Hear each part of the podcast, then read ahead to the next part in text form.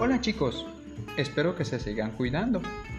Recuerden que este audio debe seguir sonando y ahora pueden abrir la imagen que les envié en el grupo de WhatsApp. ¿Ya abrieron la imagen? Bueno, leamos juntos. El título es Las Galápagos y sus sorpresas. Fundamentos de la selección natural.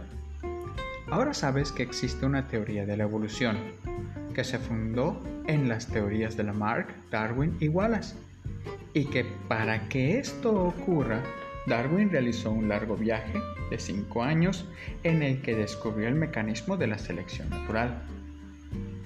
¿Sabes cómo en ese viaje Darwin pensó en esta teoría?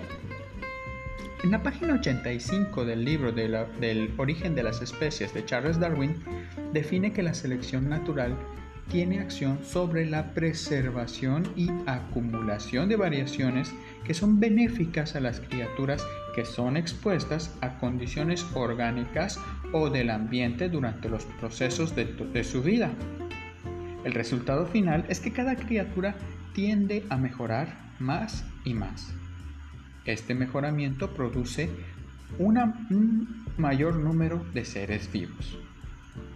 Darwin se dio cuenta de esto durante su viaje, al llegar a las Islas Galápagos, donde encontró diferentes especies de pinzones. Él observó que eran aves muy parecidas, pero que sus picos eran diferentes entre cada especie. Y esto se debía al diferente tipo de alimento que comen. Las que comen cactus tenían el pico más largo y puntiagudo. Los que comían semillas más corto y duro. Los que comían gusanos, sus picos eran más largos y delgados. Estas características que tenían las aves les dio la ventaja para adaptarse a una nueva forma de alimentación.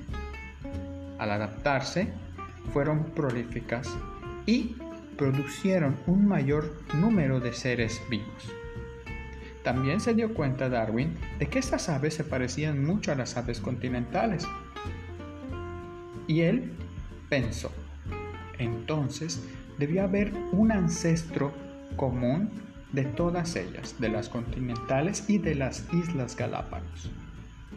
Debió haber habido una especie que era similar en todos los aspectos y que esa especie se tuvo que haber adaptado a las nuevas condiciones de las Islas Galápagos. Así es como los pinzones tuvieron diferentes tipos de picos para poder adaptarse a un nuevo tipo de ambiente, a un nuevo tipo de alimentación. Muy bien chicos, ahora vamos con el reto. El reto son los pinzones de Darwin.